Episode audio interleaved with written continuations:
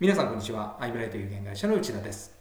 サッカーでゴールの決定的なチャンスを外すと、普通のサッカー選手は悔やみ、落ち込むでしょう。一方、本田圭佑さんは味方がお膳立てした決定的チャンスを外した際の視点が全く違います。力んでゴールを外してしまったが、力むということはそれだけゴールが欲しいということなので、それを確認できてよかったと言いました。視点はとても重要だと感じます。これは保険営業にも通じます。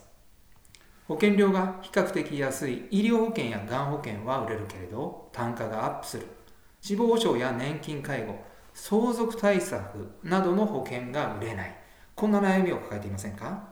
一方以前インタビューしたトップセールスは医療保険やがん保険の契約で終わってしまうことがなくいつも高単価の契約を預かります成功の秘密はプレゼントです。と言っても高価なものをプレゼントするわけではありません。差し上げるのは視点です。視点をプレゼントするわけです。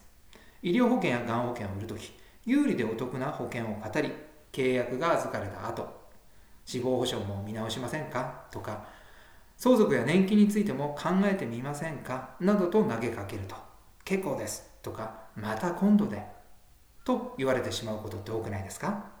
そのトップセールスが語るのは有利でお得な医療保険、がん保険ではなく選ぶために必要な視点。つまり判断基準です。本田選手の話と同じで視点は保険営業でも重要。視点。判断基準を顧客が自分で理解すれば自分で医療保険、がん保険を選べます。もちろん契約になるのですがここで死亡保障や年金介護、相続なども正しい視点で選ぶ重要性を投げかけると。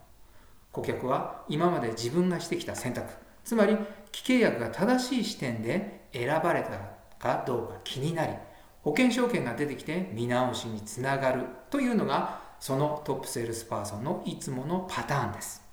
これで全ての保険を預かれ単価がアップするわけです。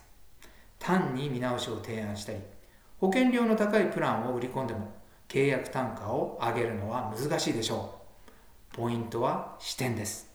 顧客に視点をプレゼントすれば契約単価はアップします。